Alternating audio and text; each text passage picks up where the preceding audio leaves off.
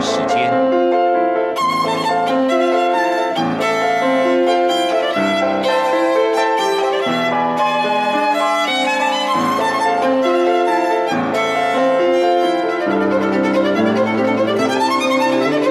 由天安门学生运动领袖王丹主讲。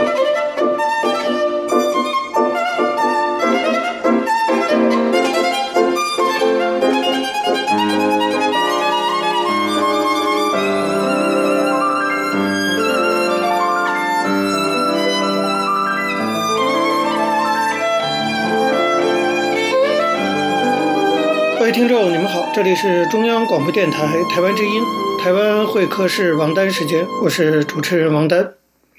首先，我们进行的是第一个单元大陆实时评论。在这个单元中呢，我们要对二零一九年啊做一些预测和展望啊。过去的二零一八年，那么对中国来说发生了很多可以说是具有里程碑意义的事情，比如说外交红利耗尽，中美贸易战开打，中国面临非常严峻的形势，比如说经济形势下滑呀等等。当然，除了关注中国国内的情况以外呢，我们也关注世界局势的变化，因为毕竟中国现在也是处于啊这个全球化的社会中，世界格局的一点一滴的变化，其实对中国都会有影响。现在呢，二零一九年已经来了啊，这一月份已经过了一半了。那么在这新的一年中啊，我相信会有很多我们目前还无法完全精准预料到的事情发生，也会有一些事情呢，当然也是我们可以做预测的，是我们可以啊提前放到值得关注的清单之中的。那么这个清单呢，当然可以很长了，不过对我来说呀，我呢会比较关心以下这四件事情。我认为这四件事情其实最后都会跟中国有所关系。第一件事呢，表面看起来是跟美国有关的。大家知道，二零一八年年末十一月的时候，美国也进行了期中选举。在这次选举中，美国民主党重新夺回了众议院，Nancy Pelosi 重新担任了议长。这对美国的政治局势发展来说，可以讲是意义非常重大的，因为不仅未来美国总统川普，他的施政会受到更多的限制，而且我们可以预料啊，川普本人在二零一九年的日子恐怕会不太好过。民主党在众议院的各个委员会势必全面开展对川普涉及的各种违法的指控进行调查。但是更重要的是说，美国二零二零年即将进行总统大选，所以在二零一九年里啊，民主党和共和党两边。的候选人都会正式确认了。从目前情况来看，共和党当然还是会继续推出川普来争取连任啊。美国政治是否在2020年的选举会变天？我认为关键在于民主党会推出什么样的候选人来跟川普竞选。现在川普民望已经开始下降，美国经济2019年看来也要面临一定程度的缓慢的衰退。在这种危机的情况下，挑战者是谁？将决定着川普是不是可以连任。目前，美国民主党方面已经有参议员沃伦啊明确表态准备参选，而在党内民调最高的呢，应该是前副总统拜登。此外，也有可能会出现不知道的黑马啊。总之，川普的挑战者是谁，将决定2020年美国的政治发展。这是我关心的第一件事情。第二件事情跟国际经济秩序有关。大家知道，在过去啊，美国奥巴马政府时期曾经推出过 TPP，后来美国呢退出了 TPP，还剩下十一个国家，那就是日本、加拿大、墨西哥、智利、秘鲁、文莱、马来西亚、纽西兰、新加坡、澳洲以及越南。剩下的这十一国啊，当然不可能再形成 TPP 了啊。但是在美国退出之后，他们没有退，他们签署了跨太平洋伙伴协定。叫做 CPTPP，这个协定在去年年底，二零一八年十二月三十号生效了。这个协定非同小可，它创造出一个经济产值占全球百分之十三，那么拥有超过五亿人口的一个自由贸易区。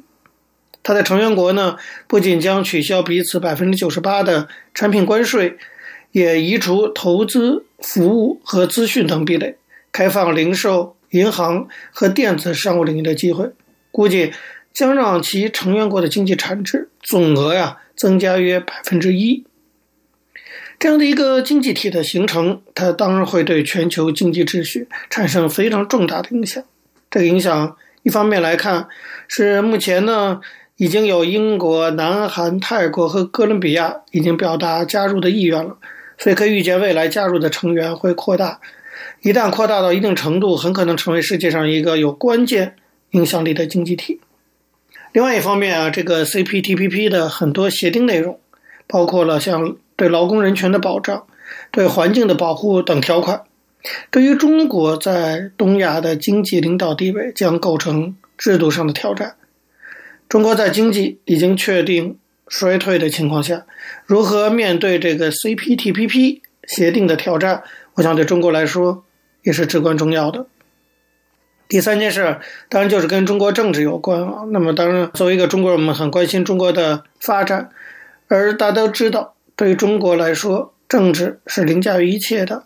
所以，二零一九年中国政治上会有什么样的变化，当然是我想大家都非常关切的事情了。从二零一八年的情况来看，习近平不断地通过各种手段巩固自己的独裁统治地位。但是，这反过来，大家也都看破他的手脚了，说明他的地位并不是那么的巩固。当中国经济还能保持一定增长的时候，中共党内恐怕无人可以挑战习近平。但是如果习近平啊没法处理好中美贸易战的问题，导致二零一九年中国经济发展受到进一步的打击，产生进一步的严重衰退的话，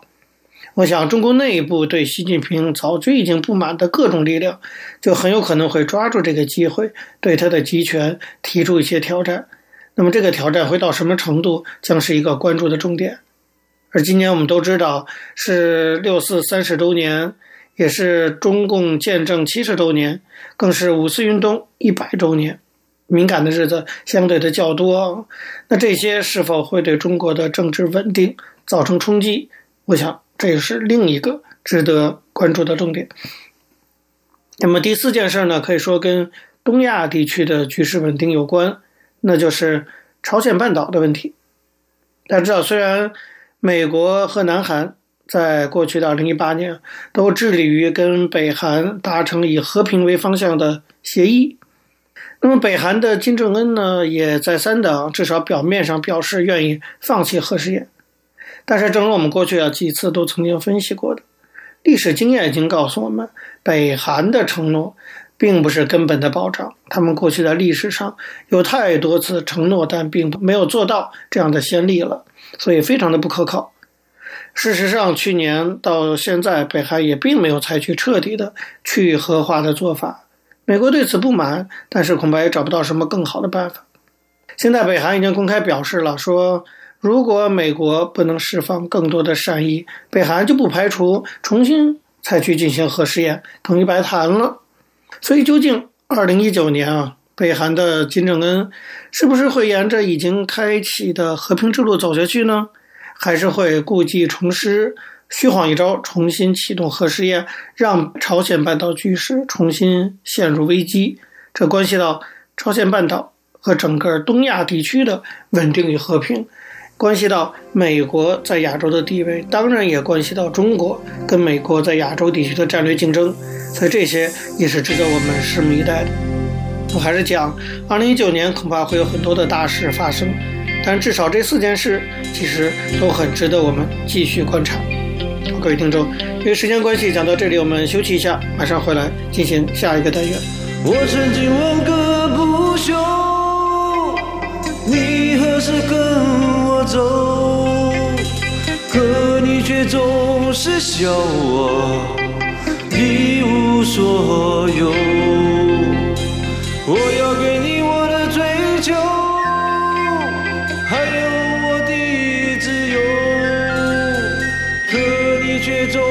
是笑我一无所有。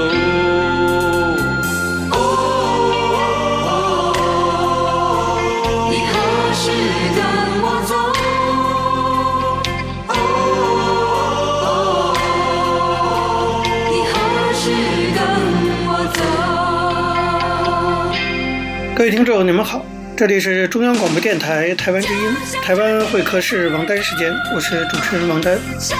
那么接下来进行的是历史回顾专栏，在这个专栏中呢，我们要根据一些当事人的口述历史，回顾一下中国改革开放以来走过的历程。我们根据的是欧阳松等主编的《改革开放口述史》一书。那么延续上次内容啊，我们继续介绍陈开智等的回忆文章，回忆的是邓小平1992年的南方之行。在这篇回忆文章中啊，作者姚新耀指出。他说：“邓小平视察南方，应该是从一九九一年夏天算起。那年六七月份，邓朴方到了深圳，住在松园别墅。当时呢，姚新耀陪着深圳市委书记李浩去看邓朴方。李浩对邓朴方说：‘你要回去了，向老人家问好，请他再来。这些年又有很大的变化。’邓伯方回答说：‘我们来一起做工作，有可能到冬天过了。’”此后，李浩就多次找姚新耀他们谈话，说：“看来争取邓小平同志来深圳是有希望的，从现在起就要开始做准备工作。”根据深圳市委的要求，姚新耀他们市委接待办公室就及时提出了整治装修博园和桂园别墅的报告。李浩和市政府有关领导批复，当然花了不少的钱，就开始动工了。还专门为了邓小平散步修了一条小路。那么邓小平到深圳的时候，接待办的姚新耀呢，参与了整个接待工作，可以说从头到尾都参加了。他还记下了他的工作日记。他说当时的保密工作做得非常的好。深圳方面的接待方案和思路，经过深圳市委主要领导审定拍板，就是第一站到国贸大厦。上国贸大厦的旋转餐厅去看深圳的全景，第二站呢是去看皇岗口岸，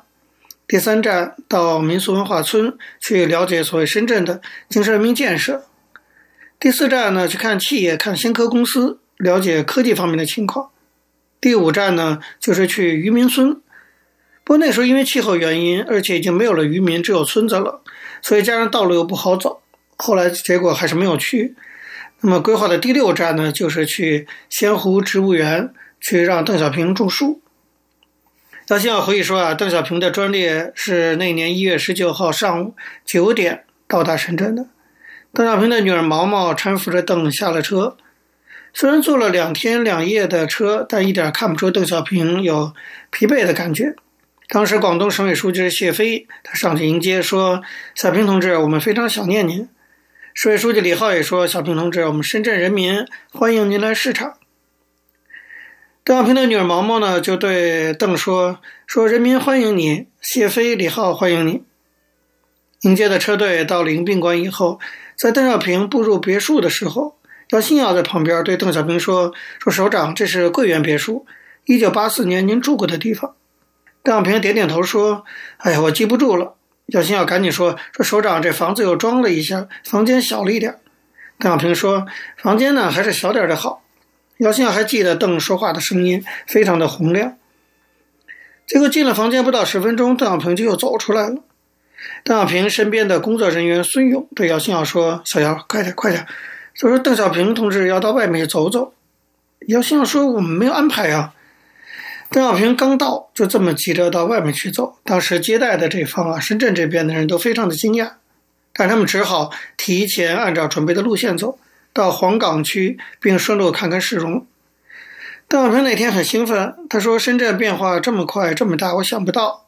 他还说：“看来我也有失误的地方，应该把上海也放进来就好了。”邓小平身边的孙勇对姚新耀说：“你看，邓小平同志高兴了，看来深圳不错。”吃午饭的时候，邓小平一家在一起吃，没有请别人。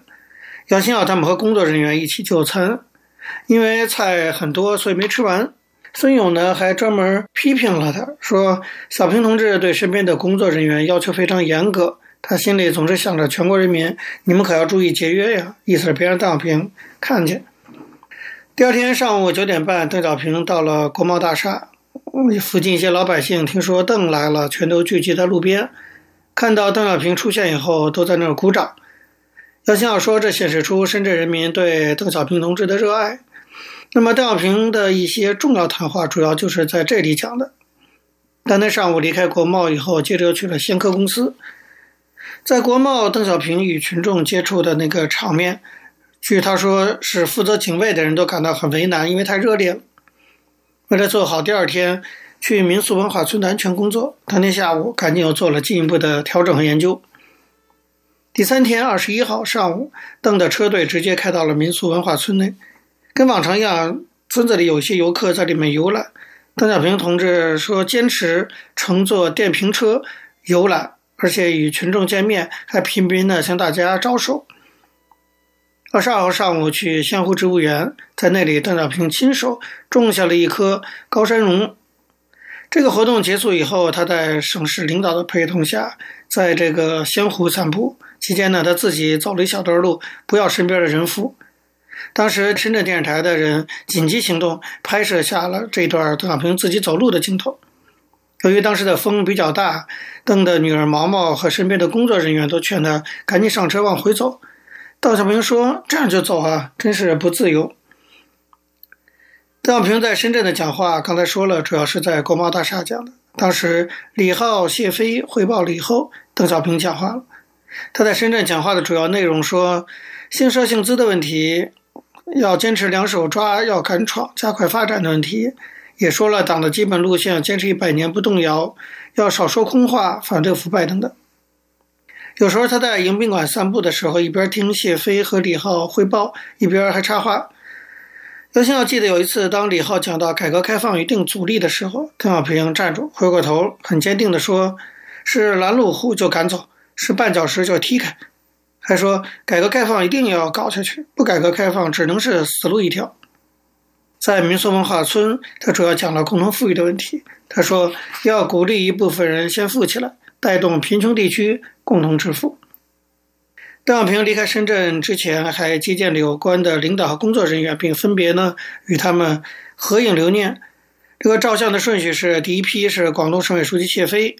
新华社香港分社社长。广州军区领导以及深圳五大班子领导，第二批是参加接待工作的全部人员，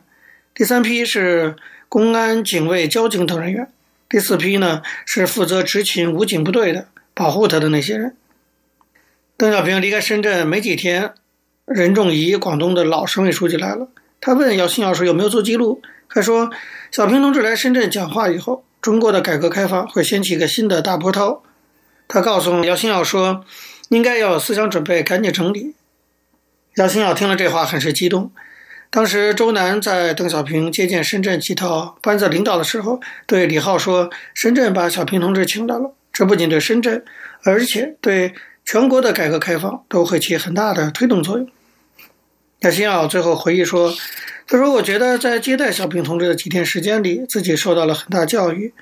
一是小平同志和身边的工作人员都很简朴，没有给地方负责接待的同志提什么过分的要求；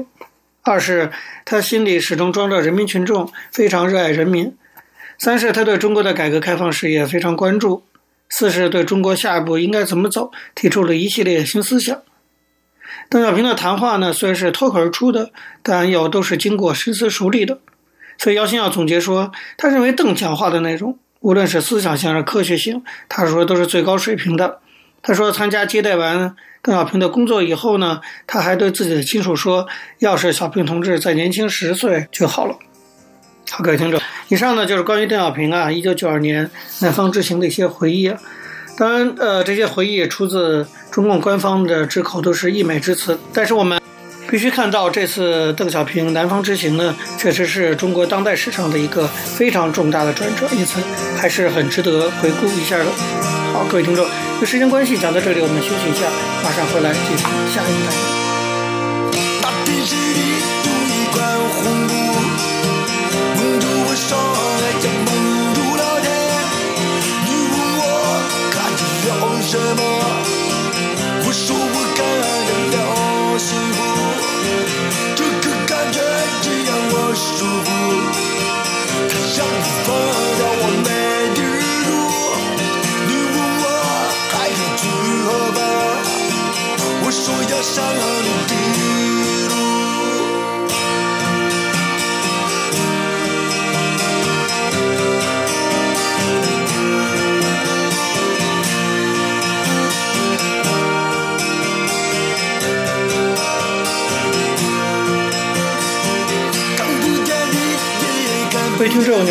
这里是中央广播电台台湾之音，台湾会客室王丹时间，我是主持人王丹。接下来我们进行的是台湾经验专栏，在这个专栏中啊，我们要继续介绍台湾公民社会发展中非常重要的一个部分，那就是社区大学的经验。希望这些经验呢，以后也可以成为中国大陆未来类似建设的借鉴。那么，延续上次内容啊，我们继续做一个总结性的介绍，那就是介绍原国立政治大学社会系教授顾中华老师，也是台湾社区大学的主要推手之一。那么，他写了一篇文章，从台湾发展看社区大学培养现代公民的方向。在这篇文章中，顾中华老师指出，就社区大学的学员个人而言呢，解放知识。和催生公民社会听起来都是相当抽象的，但是当社区大学的意思指一个充满学习乐趣的所在，那么学员呢，在学习过程中，他不只是获得成长，也在跟其他学员的互动中去建立了一种信任，并且在进一步参与公共事务的时候，无形中增厚了有助于集体合作的这种社会资本，就是 social capital。那么这一切就都符合由自立到互利的这样的一个过程。因此，无论是学员在社区大学选修哪一种课程，假设他因为课堂中和课堂外的活动被引领关注到了公共议题，就很可能开始走出私领域，成为愿意投注自己的力量到公共事务上去的这种公民，我们叫做积极公民。那么这种转化学习的过程啊，发生在许许多多的社大的学员身上，每一位背后都是一个深刻的感人故事。以前我们都介绍过哈，包括那些热心助人的志工啊，那些无怨无悔的社团的干部，以及实际参与了公共活动的学员们，他们在社区大学的付出得到的呢，往往就是学者惯称的培力啊，这是台湾的一个常用的词，英文叫做 empowerment。那么，台湾翻译作培力，也就是说，具有更充分的自信心，相信靠自己以及靠集体的合作，可以做好对公共利益有所注意的事情。那么，有了这样的信心和能力，通常便逐渐脱离逆来顺受的顺民，而可以自我形塑成一位现代公民了。其实，我觉得。今天的中国社会需要的哈，我们每一个人所需要做的就是逐渐的把自己形塑成一个现代公民。顾老师说，回顾台湾社区大学的严格，在法令制度层面始终力不从心，比较能够操之在己的部分，则是对于公共性的坚持，那就是说，尽量创造学员们的公共参与的管道，提高学员们关心公共事务的兴趣。而这些呢，都直接或间接的与解放知识、催生公民社会的宗旨有所关联。如果我们将知识的对象回归到自我，那么任何一位学员，如果能够透过他在社区大学的学习机会，更全面地认识到自己的潜能，锻炼了与他人合作的社会技巧，成为在社区治理或者全球治理的议题上的一个行动者，那么。他的这种积极性啊，就代表着一种自我解放。而由于他成为积极公民以后，对于社会的贡献自然也会有所增加。此时呢，也就为公民社会多注入了一份力量。在现代的民主社会中，已经不再讲求个人英雄主义，反倒需要说在各种公共治理上发挥那种聚沙成塔的集体影响。才能够因应，比如说像生态恶化呀、全球暖化呀、科技风险等等这些全球化时代的出现的一些重大的挑战。顾老师说，总而言之，社区大学在打造台湾公民社会方面不断默默耕耘，也算是小有成就。但是检讨起来，社区大学的着力点仍然是太过于分散，尤其是在公民养成及公民参与的认知和做法上。整个台湾的社区大学，大多数是都还是各行其事，缺乏一个真正的团结与互相协力，以至于呢，整个的力道显得不够犀利，不能够产生啊对社会的震撼性的效果。郭老师原来写过一篇文章，叫做《迎接社区大学的下一个十年：社区大学的发展策略》。在这篇文章中，他曾经提出，社区大学除了深化社区大学的知识论述、统合社区大学的制度环境这两项策略以外，另一个精益求精的重点，就是要发扬社区大学的公民文化，以落实社区大学对于社会责任的承诺，提高社区大学的公共性。和它的公信力。那么，在这方面，各所社区大学过去有不少很优异的表现，显示了社区大学已经成为台湾公民行动的培力，就刚才我们讲的 empowerment 的一个基地，鼓励更多的社区居民走出私领域，积极关心周遭的公共议题。进一步的发展愿景就是，社区大学应该联合行动，在知识研发、社区参与与公民培力等方面展现更大的。企图心，以激发出公民社会的潜在能量。另外，社区大学还可以致力于开创新兴的社会企业，以有效率的营运方式、比较低廉的营运成本来吸引成人进入终身学习的场所，建立新的社会网络关系。